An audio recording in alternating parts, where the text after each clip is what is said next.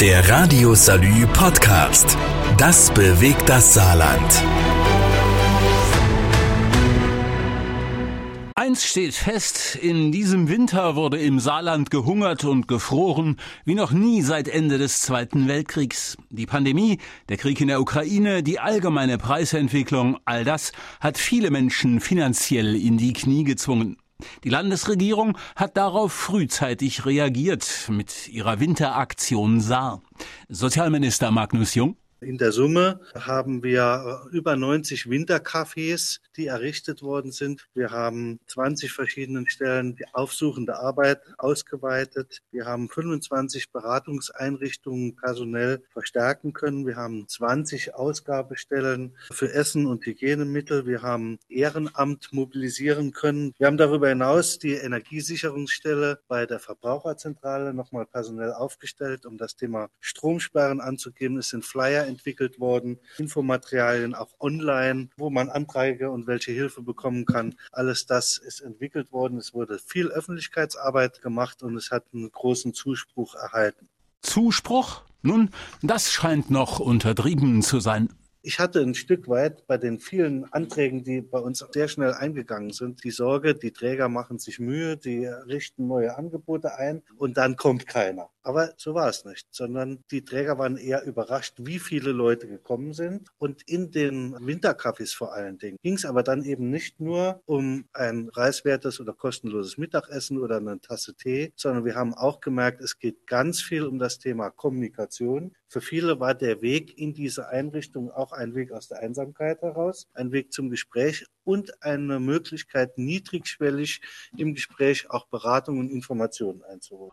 Das Ganze lässt sich allerdings nicht nur an der Landesregierung festmachen. Nein, da waren viele am Start. Am Ende haben wir als Land aus Restmitteln, die wir zusammengekratzt haben, wie geplant, die 1,7 Millionen, die wir hatten, auch tatsächlich gebunden in all diesen Anträgen. Die Kirchen haben sich ebenfalls engagiert. Die Wohlfahrtsverbände haben ebenfalls Eigenmittel nochmal mobilisiert. Und ich will mich auch ganz herzlich bedanken für die vielen Bürgerinnen und Bürger, auch Unternehmerinnen und Unternehmer, die mit Sachspenden, mit Geldspenden in die einzelnen Projekte vor Ort noch mit eingestiegen sind. Das haben wir ja gar nicht überall sehen können, wer sich dann noch drangehängt hat. Und das ist am Ende das, was uns am meisten freut, äh, wenn wir es zusammenzählen. Es sind über 1000 Haupt- und Ehrenamtliche, die sich bei den verschiedenen Trägern in diesem Programm engagiert haben. Und wir können damit sagen, wir haben auch dem Wunsch von vielen Menschen in dieser schwierigen Situation etwas zu tun, einen Rahmen gegeben.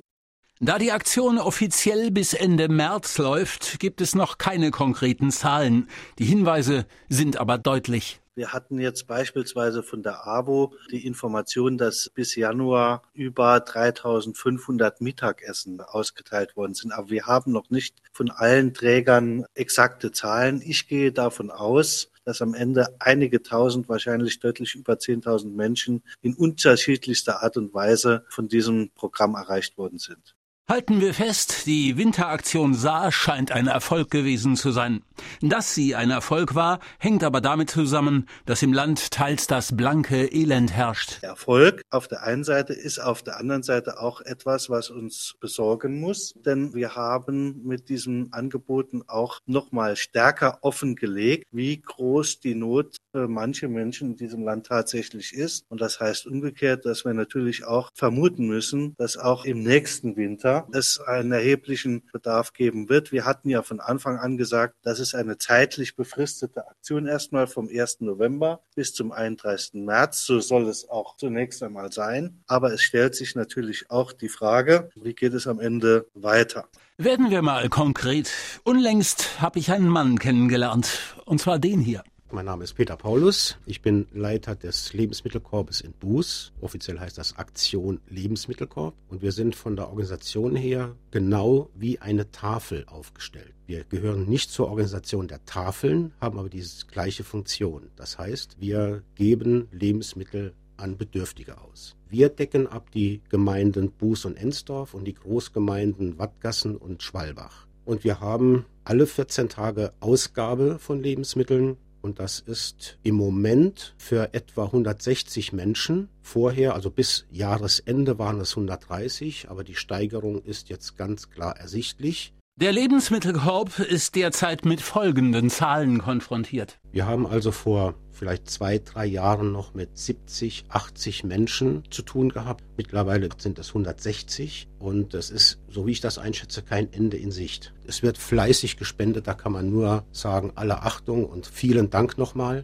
Aber der Verbrauch ist so gewaltig gestiegen, dass wir schauen, wie wir die finanzielle Belastung für die Zukunft stemmen können. Denn die Tafeln, wie wir wissen, haben ja schon Zulassungsstopp und so weiter. Wir kommen vielleicht auch dorthin, wenn wir also vor allem mit unseren Finanzmitteln nicht klarkommen. Kurz nachdem Peter Paulus mir das gesagt hatte, gab es im Buser Lebensmittelkorb schon wieder einen neuen traurigen Kundenrekord.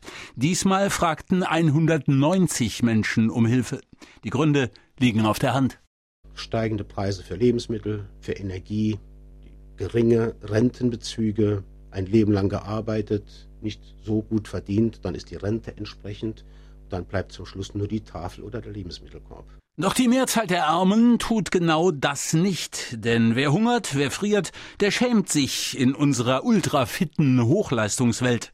Peter Paulus ist Folgendes passiert. Wir haben im Bußer Echo und auch in Wattgassen veröffentlicht, dass wir von der Winterhilfe Geld zur Verfügung gestellt bekommen haben, um eben Lebensmittel zu verteilen. Wir hatten den Plan, Lebensmittel den Betroffenen vor die Tür zu stellen. Ganz diskret, aber wir kommen nicht dazu. Es gibt keine Möglichkeit, diese Lebensmittel zu verteilen, weil sich niemand meldet. Das hängt vielleicht jetzt wieder mit Scham zusammen, aber andererseits kann ich das nicht unbedingt verstehen, denn das ist eine Aufstockung, die jeder brauchen kann, der im Mindestlohnsektor arbeitet und so weiter oder Alleinstehende mit Kindern. Es wäre also meiner Ansicht nach das geringste Übel, diese Scham wegzuschieben und diese Hilfe in Anspruch zu nehmen. Aber wir können dieses Geld nicht loswerden, weil sich niemand meldet. Doch auch hier gibt es Positives zu vermelden. Das private Engagement ist hoch. Da haben wir zum Glück kein Problem. Wir haben also rund 25 ehrenamtliche Helferinnen vor allem, auch einige Männer. Die sind sehr engagiert und das funktioniert blendend. Es sind immer genügend Leute zur Stelle. Also da muss ich sagen, alle Achtung, wie viele Leute sich da ehrenamtlich in diesem Bereich engagieren. Noch ein Beispiel gefällig. In Saarbrücken gibt es Obdachlose. Das diakonische Werk versucht sie von der Straße zu holen, doch das ist schwierig. Seit fünf Jahren versucht man Wohnungen für Obdachlose zu finden. Bilanz 39 Mal hat das funktioniert. Tobias Mirzwiak, der Abteilungsleiter Soziale Teilhabe beim Diakonischen Werk. Also es ist auf jeden Fall ein Anstieg auch von Obdachlosigkeit erkennbar und es ist immer schwieriger, wieder auf dem Wohnungsmarkt Fuß zu fassen, weil es besteht im Moment so eine Diskrepanz zwischen Angebot und Nachfrage nach kostengünstigem Wohnraum oder nach bezahlbaren Wohnraum und da müssen wir einfach entgegensteuern. Es ist schwierig, bundesweit geht man im Moment von 270.000 Wohnungslosen ungefähr aus. Es ist auch wichtig, immer zwischen Wohnungslosen und Obdachlosen zu differenzieren. Hier im Saarland gibt es jetzt keine Zahl, die wahrscheinlich valide ist, aber wir werden sehr viel von Menschen frequentiert, teilweise von mehreren hundert Menschen, die eine Postadresse brauchen. Und das ist eigentlich schon ein Indikator dafür, dass die Menschen wohnungslos sind. Konkret gibt es derzeit 369 Postadressen für Obdachlose beim Diakonischen Werk. Dort hält man das aber nur für die Spitze des Eisbergs. Die Diakonie geht von etwa 1000 Obdachlosen allein in Saarbrücken aus. Etwas viel für eine Stadt mit 180.000 Einwohnern. Achim Ikler steht als Sozialarbeiter jeden Tag mit seinem Projekt Housing First an dieser Front. Die Obdachlosigkeit selber steigt an. Das, das sieht man auch, wenn man durch die Straßen geht. Insbesondere dadurch, dass es eben Menschen gibt, die eben keine Sozialleistungsansprüche haben und daher quasi gezwungen sind, auf der Straße zu leben. Wir haben in den vergangenen fünf Jahren knapp 40 Wohnungen an Menschen vermittelt. Äh, notwendig wäre sicherlich das Mehrfache.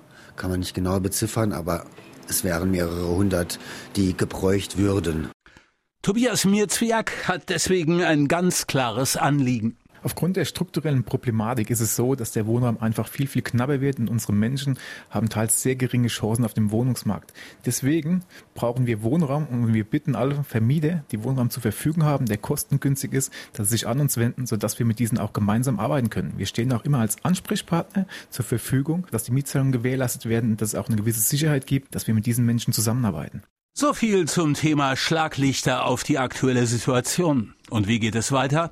Nochmal Sozialminister Magnus Jung. Man wird das nicht eins zu eins nochmal so wiederholen können, denn das, was wir jetzt bewerkstelligt haben, war auf diese auch historische Sondersituation zugeschnitten. Aber es wird auch so sein, dass wir eine Antwort darauf finden müssen, wie man gewisse Angebote verstetigt oder wie man im nächsten Winter auch nochmal neue Angebote machen wird. Heute ist noch zu früh, das im Detail zu beschreiben.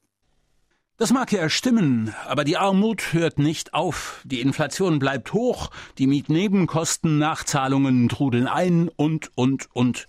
Tatsächlich müsste man auf die Winteraktion Saar, die Frühlings- und die Sommeraktion Saar folgen lassen, bevor man mit der nächsten Winteraktion startet.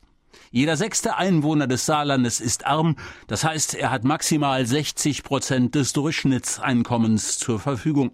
Das sind etwa 160.000 Menschen, Tendenz steigend. Das ist die Lage.